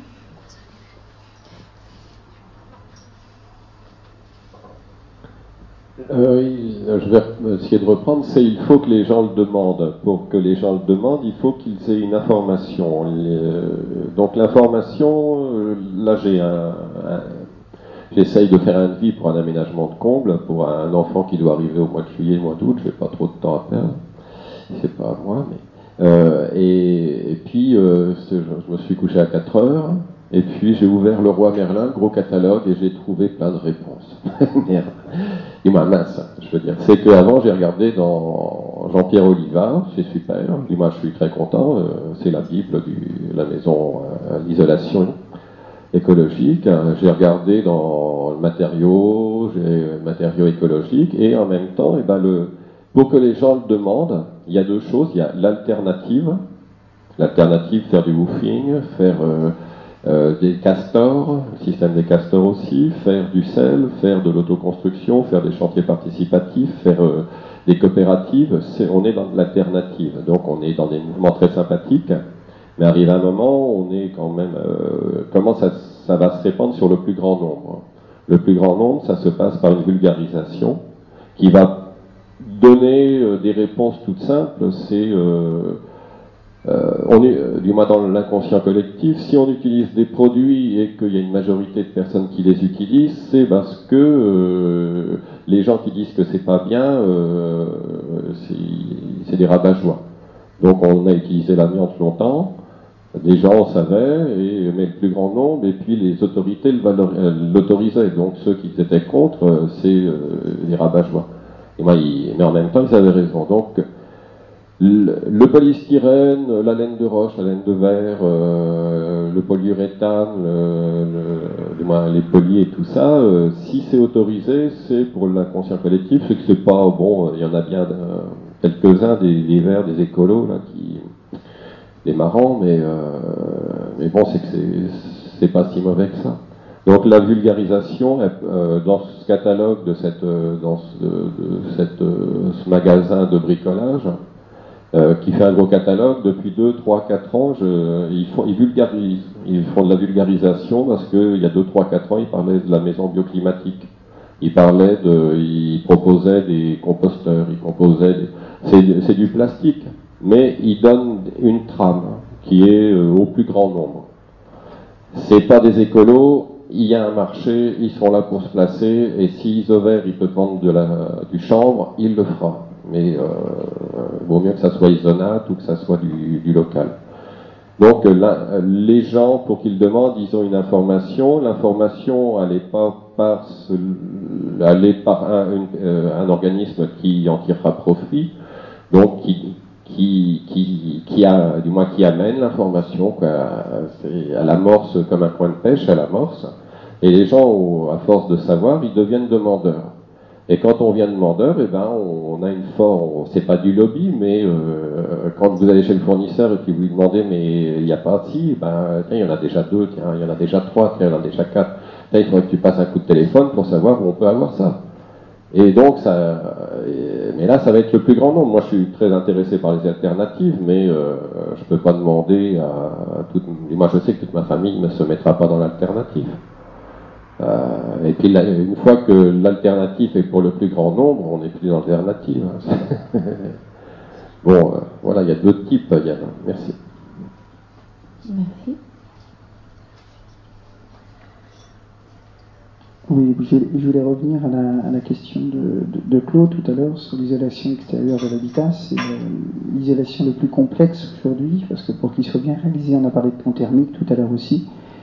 Et, là, c'est véritablement changer sa vision. Un artisan qui pose aujourd'hui l'isolation classique, il est complètement à côté de, ce que doit être aujourd'hui euh, l'isolation pour un habitat écologique. Pour vous donner un peu un critère, l'éco-prêt à zéro pour qu'il fonctionne, je ne sais pas comment ils vont pouvoir contrôler, c'est en effusion, on est sur 2,8 euh, de coefficient qui est donné enfin en équivalence, minimum 2,8 en isolation. C'est-à-dire que sur une maison qui existe, qui a déjà par exemple un parpaing, les maisons qui sont en parpaing ou en brique classique, je ne parle pas de la brique monomure, je parle du parpaing classique, qui sont à 0,39 en isolation. Donc vous rajoutez un crépi dessus, allez on va dire 0,40, 0,41. Et euh, si vous mettez un placo à l'intérieur de, votre maison, on va être sur euh, du 1 à peu près, à peu près 1, mais à peine 1 en, coefficient. Je ne parle pas du terme technique derrière, mais je parle du coefficient 1. Du 1 pour arriver au 2,8, ce que l'on doit faire dans toutes les maisons de rénovation aujourd'hui, c'est énorme au niveau de l'isolation. Donc il va nous falloir, par exemple, sur une maison qui est déjà équipée comme ceci, par exemple un crépi, rajouter une lame d'air qui est minimum de 3 cm. Sur cette lame d'air, il faut rajouter de la fibre de bois peut-être de 2, 3, voire 5 cm, suivant le coefficient de départ de la maison, de l'exposition de la maison. Ensuite, après, il va falloir mettre un régulateur vapeur. Bien entendu, il faut mettre des tasseaux à chaque fois pour les différentes opérations. Après, on a une nouvelle lame d'air et on peut finir par un bardage bois ou un gypse et faire ensuite un, crépi par-dessus, qui est un enduit à la chaux, respirant bien entendu, pour qu'on puisse faire fonctionner euh, la respiration de la maison. Donc il y a environ 5 à 6 opérations pour avoir une bonne isolation aujourd'hui. Donc vous imaginez bien que les artisans aujourd'hui qui mettent de la laine de verre, qui la posent, vous imaginez, vous, vous, connaissez, si vous ne connaissez pas un rouleau de laine de verre, vous le déroulez, c'est comme, euh, voilà, et vous posez un deuxième rouleau à côté, vous le mettez les uns à côté des autres, l'un à côté de l'autre. Si vous avez de l'air qui passe entre les deux, vous perdez l'équivalent de 1 en coefficient. Je vous parle de coefficient toujours par rapport. Donc en fait, on, arrive à quasiment nul. Il faut absolument qu'il n'y ait aucun jour, aucun joint qui passe. Donc ça veut dire qu'il faut scotcher complètement. Je parle même de laine de verre. Et pour que ce soit efficace, il faut la mettre en double couche. C'est-à-dire couche croisée pour éviter les ponts thermiques. Et ensuite, il faut laisser une lame d'air et à partir de là, mettre un régulateur vapeur derrière et puis faire votre finition simplement pour les combres. Donc on est très très loin de tout ça au niveau de l'isolation aujourd'hui. Donc quelqu'un qui vous dit, moi je vous pose l'isolation, je vous mets une demi-journée pour le faire, c'est impossible. C'est un vrai travail et ça demande du temps et ça a un coût forcément et ça demande une professionnalisation euh, du support parce qu'effectivement on on peut utiliser de la fibre de bois, on va utiliser du chanvre, on peut utiliser du liège, etc. Donc, suivant la configuration de la maison, on va utiliser un matériau écologique qui va être plus ou moins efficace. Là, je reste que sur l'isolation thermique. On peut aussi parler de l'isolation phonique, du bruit, et on peut faire des tests sur l'isolation phonique. Aujourd'hui, pour information, je vous le donne, c'est la fibre de bois qui est le meilleur euh, coefficient d'isolation phonique. Voilà. Donc en épaisseur, c'est pas une histoire de quantité d'épaisseur, c'est une histoire de masse et de différence de matériaux. Et l'association de matériaux nous permet de donner un coefficient phonique. Donc c'était un peu technique, mais je souhaitais vous donner ces informations. Voilà. Merci. Il nous reste 5-10 euh, minutes pour continuer à échanger, à partager nos expériences sur, euh, sur le sujet. Après, nous, nous passerons aux propositions pour le sujet pour euh, le mois prochain. Est-ce qu'il y a des personnes euh, qui ne sont, pas exprimées, qui ont envie de s'exprimer maintenant?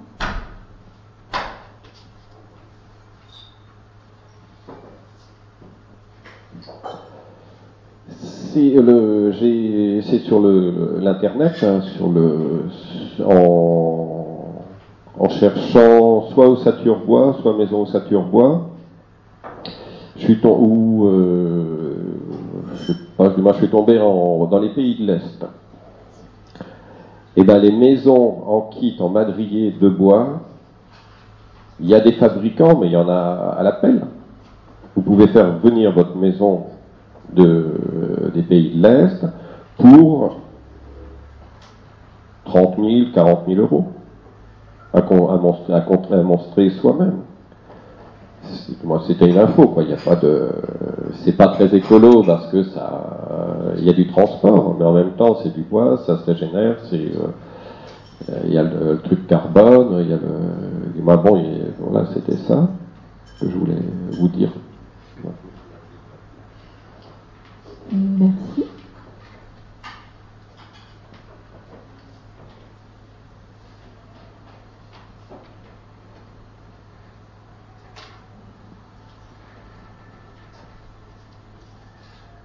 C'est un côté un peu plus technique. C'est parce que ça m'interpelle ce que vous dites. euh, J'ai connu là euh, dans, dans, la région quelqu'un qui. euh, oui, ces maisons à hausse de bois, ça fait comme des kits quoi en fait. On monte tout. euh, après, on finit avec du placo à l'intérieur, tout ça. Enfin, bon, pour les, oui, on peut, voilà. Effectivement, je trouvais que c'était pas mal et le côté prix est intéressant. Voilà, je sais pas. Merci. Qui voudra conclure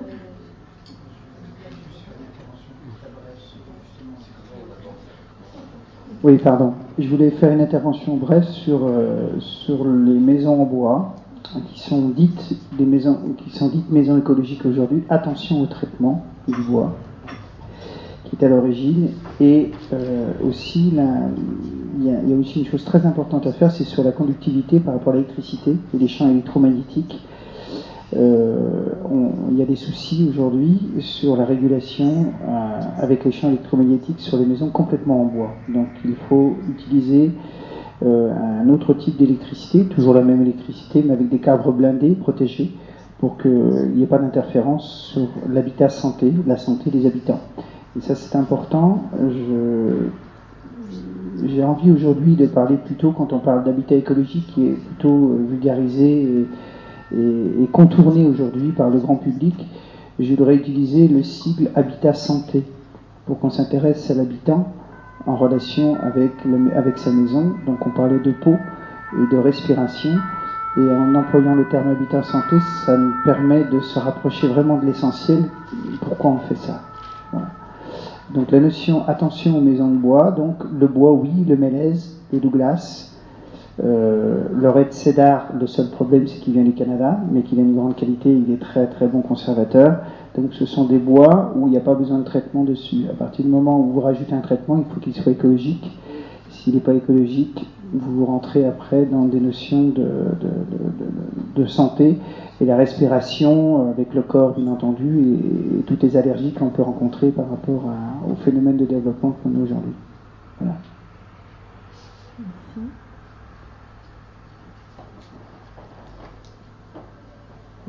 C'est vrai que les maisons de bois, elles prennent, euh, enfin en kit, euh, elles, sont, elles redeviennent à la mode, si j'ose dire, mais moi j'avais des amis euh, qui, dont les parents avaient fait venir de Suède une petite maison kit comme ça qui était magnifiquement agréable. Alors après, de quelle nature était le bois, je n'en sais rien, mais c'était il, y a, il y a 30 ans. Et elle, était dans, la forêt et c'était magnifiquement bien conçu parce que tout était pensé, il n'y avait pas de perte de place. Et c'était pas exigu non plus, on pouvait vivre à quatre dans une maison euh, toute en bois avec une jolie petite terrasse. C'était vraiment la, maison dans la forêt euh, magnifique dont on peut rêver. Mais c'est remis sans doute au goût du jour maintenant, puisqu'il y a un marché. On, on revient toujours à ça, quoi, à ce fameux marché où chacun essaie de trouver sa place et récupérer des sous. Voilà. Et surtout gagner du temps pour construire sa maison.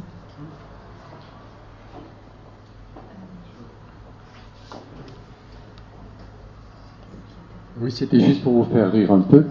Si vous voulez isoler votre maison avec du polystyrène euh, aujourd'hui à Bourges, ça vous coûtera 45 000 euros.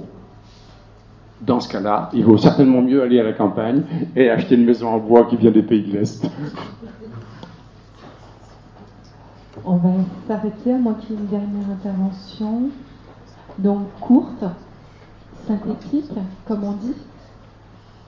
Euh, C'est en fonction de la maison que vous avez pu voir sur euh, Arthus Bertrand, c'est en fait c'est euh, des pavillons.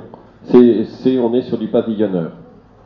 Donc autant comme la maison en bois, elle est, construite, c'est un schéma, c'est un schéma type et puis c'est un assemblage, c'est plan. Et là, on, on est loin de la maison bioclimatique. On va utiliser des matériaux qui sont sains, qui vont être choisis, qui vont être opportuns, mais on va, on va l'adapter aussi bien à Lille que euh, à Cannes. C'est-à-dire que la maison, elle, est- elle va être orientée au sud, elle a sa baie, elle a sa cheminée, sa masse, mais là, on est sur du pavillonneur, on n'est pas sur du local. On est sur de la série, on est encore sur de l'industriel. On est sur du coût et du gain. Donc là, mais bon, c'est intéressant, mais c'est une démarche d'industriel sur de la série. Merci. Et quand on parlait de peau, pour, euh, de seconde peau pour la, pour la maison, ce serait bien que cette maison, elle, euh, elle, elle nous ressemble un petit peu. Et une dernière, une toute dernière. Moi, je pense que les bois locaux peuvent être utilisés, seulement euh, il faut prévoir très longtemps à l'avance un stock dans les scieries. Il faut d'abord les immerger durant une quarantaine d'années dans l'eau, les laisser sécher une dizaine d'années, et on peut avoir une très belle charpente en châtaignier ou en chêne, sans verre ni bestiole. Donc là, c'est vraiment préparer les générations, le, monde de- des générations futures. Je vous propose de clôturer euh, cette, euh, ce- cette dixième session du Café citoyen de Bourges, euh, en tous les cas sur ce sujet-là. Et je vous propose donc de, bah, de- je vous invite à proposer des sujets euh, pour euh, la prochaine fois qui aura lieu le 20 juin. Donc dans ce lieu, de 15h à 17h, euh, voilà, vous avez la parole pour, pour choisir, pour faire des propositions. Aujourd'hui, c'est Nicole qui, qui a joué, qui a bien voulu jouer le rôle de secrétaire, et donc qui va Déjà et qui va prendre note de toutes vos propositions. Voilà. Donc toujours des propositions de, de sujets qui vous tiennent à cœur et qu'on peut aborder euh, de façon citoyenne, hein, non pas de façon historique, euh, philosophique ou euh, économique seulement, mais surtout de façon citoyenne.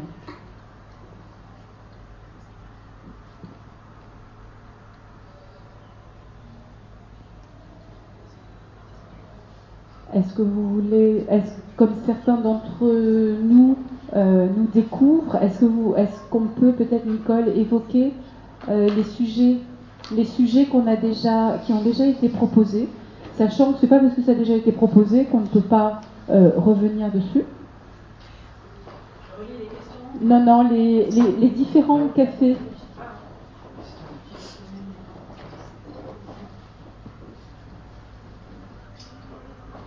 que faire après la fin du pétrole Premier café.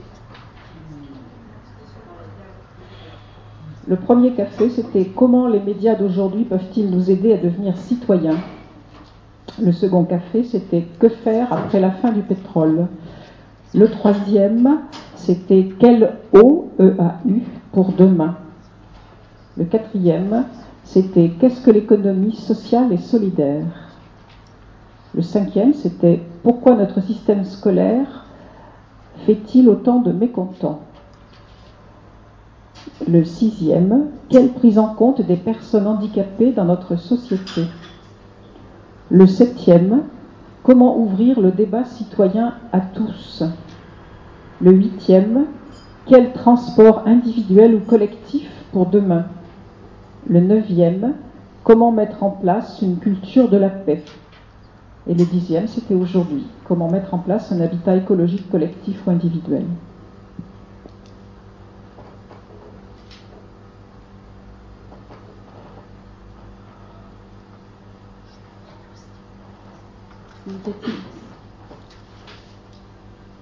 Sujet qui euh, vous préoccupe, euh, plusieurs sujets.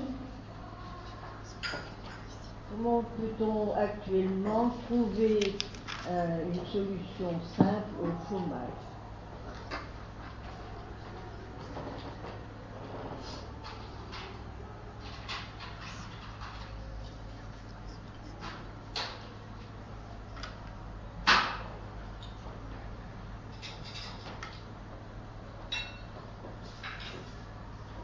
Ça répond un peu à Donc, euh, je lance ça. euh, le statut de auto-entrepreneur, légalisation du travail au noir ou relance de l'économie le, statu- le statut de l'auto-entrepreneur, euh, légalisation du travail au noir ou relance de l'économie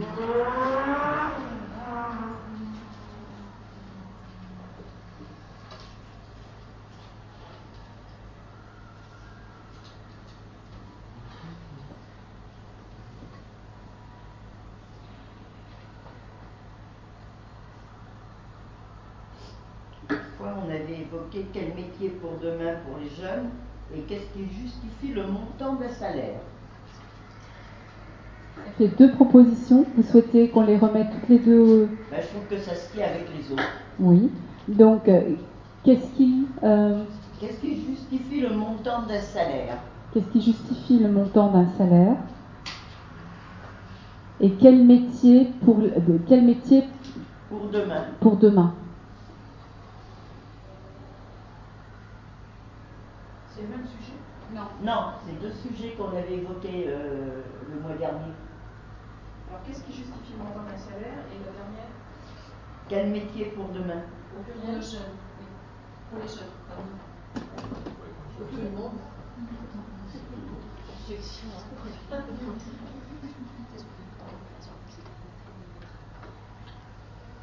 Quel apprentissage, puisqu'on était parti dans une vue très.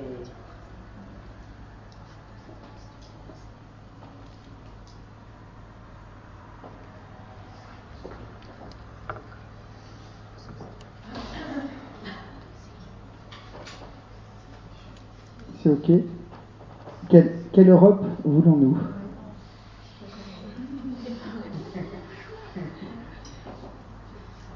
On arrive au présidentiel, c'est un débat euh, hors jeu.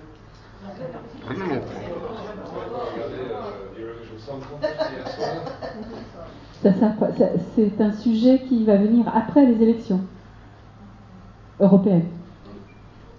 Ce sera plus l'heure de la campagne. Un peu dans le même sens, y a-t-il encore une place pour le service public en France, on va dire On va commencer par la France.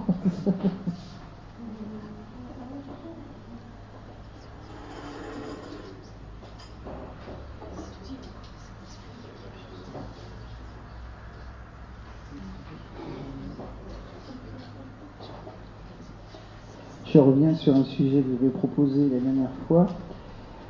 Euh, Doit-on légaliser l'euthanasie.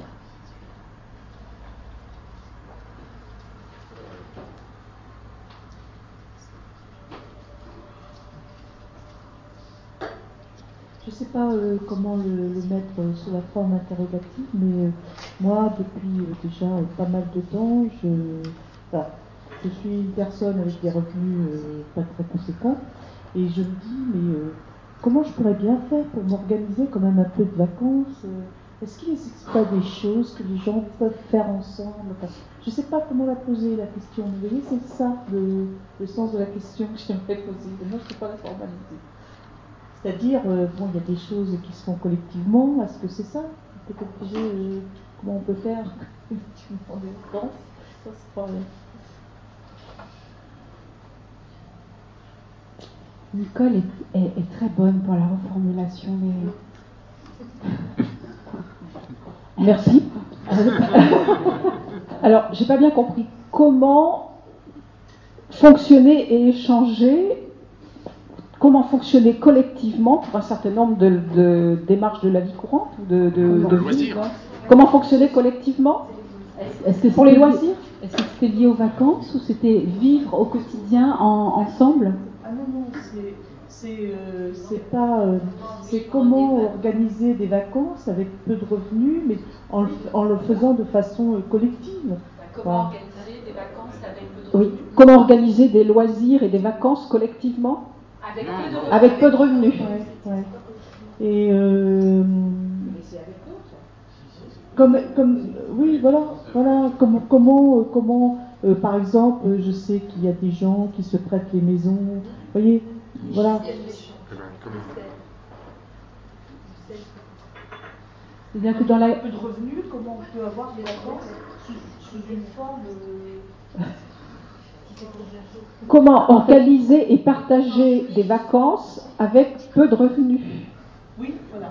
c'est- Oui. Sa- Sachant que vous avez déjà un début de réponse dans votre question, c'est le fait qu'on le fasse ensemble. Déjà, ça peut, on, peut- ça, on a besoin de moins de moyens financiers chacun. Justement, c'est à débattre.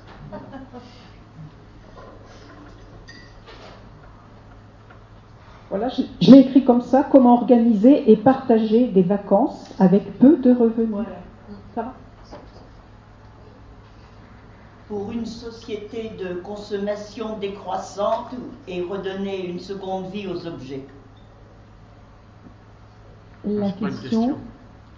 comment faire Comment redonner une pour, Pour donner pour établir une société de consommation décroissante et redonner une seconde vie aux objets? Comment gérer nos déchets de leur production à leur élimination? Vous êtes tenace, Monsieur Bullier.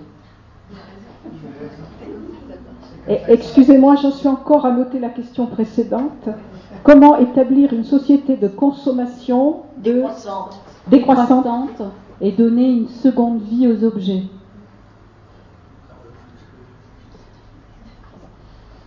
Donc celle, la suivante. Attendez. Oui. Comment recycler nos déchets? Comment gérer nos déchets de leur, de leur production à leur élimination? Comment gérer nos déchets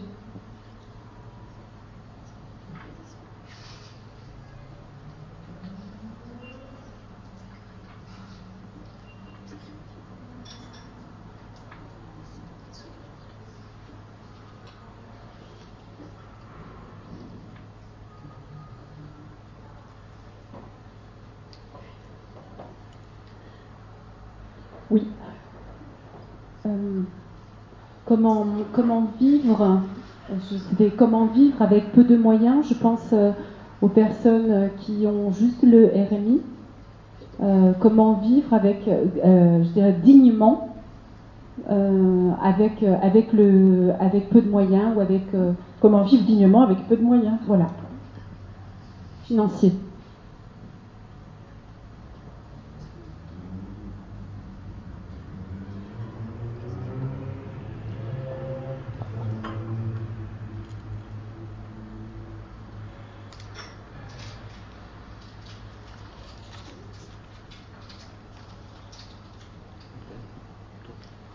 Nous avons 11 questions. Doit-on remettre notre système scolaire en cause? Mais il y a des gens tenaces ou gourmands?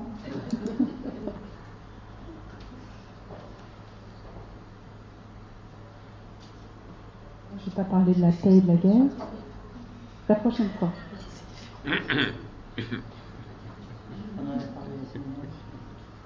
Hein, Je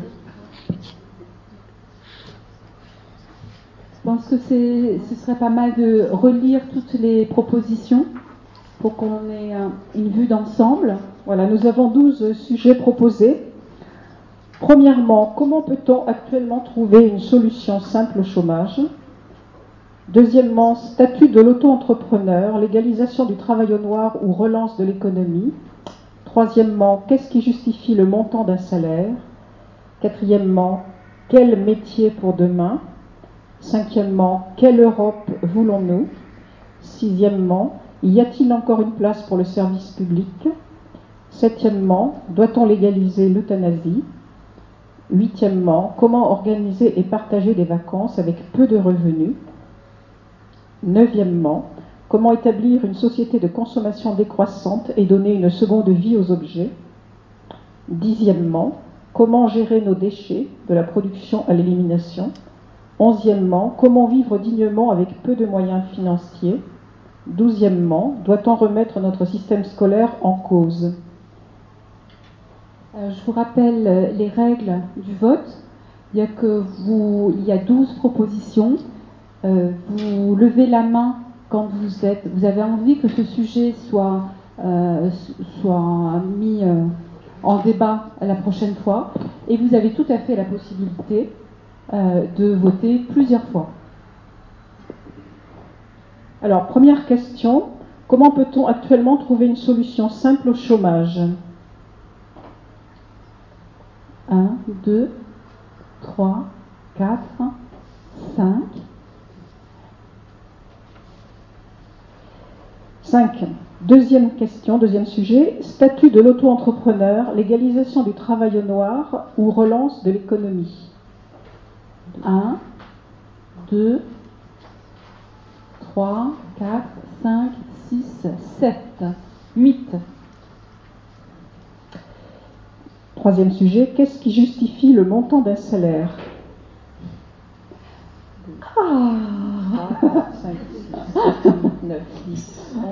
2, 3, 4, 5, 6, 7, 8, 9, 10, 11, 12, 13, 14. Quatrièmement, quel métier pour demain? 1, 2, 3, 4, 5, 6, 7, 8, 9. Cinquièmement, euh, quelle Europe voulons-nous?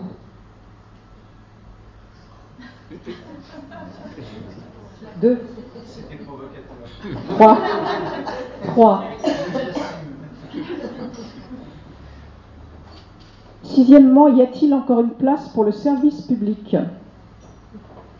1, 2, 3, 4, 5, 6, 7, 8. Septièmement, doit-on légaliser l'euthanasie?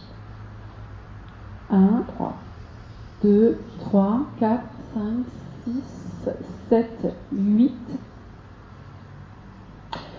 Huitièmement, comment organiser et partager des vacances avec peu de revenus? 1, 2, 3, 4, 5, 6, 7, 8. Neuvièmement, comment établir une société de consommation décroissante et donner une seconde vie aux objets? 1, 2, 3, 4, 5, 6, 7, 8, 9, 10, 11. Dixièmement, comment gérer nos déchets de la production à l'élimination? 1, 2, 3, 4, 5, 6, 7, 8, 9. Onzièmement, comment vivre dignement avec peu de moyens financiers? 1, 2, 3, 4, 5, 6, 7, 8, 9, 10, 11. Douzièmement, doit-on remettre notre système scolaire en cause? 1, 2, 3, 4, 5, 6. Voilà, donc et gagnant, le numéro 3, qu'est-ce qui justifie le montant d'un salaire avec 14 votes? Ah, c'est moi qui l'avais proposé la dernière fois. Vous l'aviez boudé un peu? Non, mais les sujets tournent et. Est-ce que, je peux non, donner- pas est-ce que je peux communiquer une information qui m'est venue à partir d'une question qui était y a-t-il encore une place pour le service public?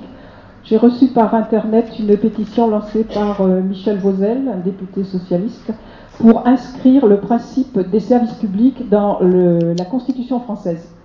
Donc c'est une consultation par internet, il faut qu'elle recueille un certain nombre de voix, de, de- de signatures, je pense que c'est 4 millions, pour pouvoir être euh, soumise au Parlement. Donc, je trouve que c'est intéressant. En même temps, d'un point de vue juridique, j'estime que c'est un coup d'épée dans l'eau parce que nous sommes assujettis à l'Europe et que le principe de libéralisation qui fait qu'on éclate euh, le service public actuellement est une norme européenne. Mais néanmoins, c'est un combat qui mérite d'être porté parce que si on obtient ça que ça soit voté en France, ça peut aussi remettre en question la réglementation européenne. Sur quel site Sur quel site? Je ne sais pas. Je vous remets, on pourra vous le diffuser, parce que je peux vous le communiquer à de l'humus à l'humain, ça peut être diffusé. Alors, je, je serai très prudente parce que c'est vrai qu'avec l'association Mouvement de l'humus à l'humain, on essaie de se protéger, euh, de ne pas prendre une couleur euh, politique ou sur un thème particulier. On essaie de rester centré sur euh, l'écologie et l'humanisme, même si c'est quelque chose qui peut nous toucher, à titre personnel. Hein, je- les- parce que c'est vrai qu'on a souvent beaucoup d'informations, on essaie de nous utiliser comme piston. Mais voilà, c'est notre vigilance. Euh, je, vous, remercie infiniment pour, la qualité de nos échanges. Euh, je crois que la prochaine fois, je vais céder le micro à quelqu'un d'autre euh, donc pour l'animation. Donc si quelqu'un d'entre vous a envie de reprendre l'animation, je lui confie. voilà. Ah, et Philippe a une information financière à vous demander. Moi, j'ai pas d'informations financières à demander, mais je me propose d'accompagner a une personne qui a envie vraiment de tenter l'expérience, parce d'animer un café citoyen. Donc, euh, on peut en parler ensemble. Et voilà. Donc ça, c'est Corinne euh, l'a expérimenté une fois, et donc voilà. Si c'est vraiment se lancer, parce que plus le groupe est important, euh, c'est important parce qu'on peut être amené à être absents les uns les autres. Et c'est vrai qu'avec Agnès, nous vivons en couple, nous portons quand même le café citoyen depuis le départ et on ne peut pas s'absenter euh, quand il y a le café citoyen. voilà, donc on est venu depuis le départ, mais c'est vrai que ou l'un ou l'autre, on est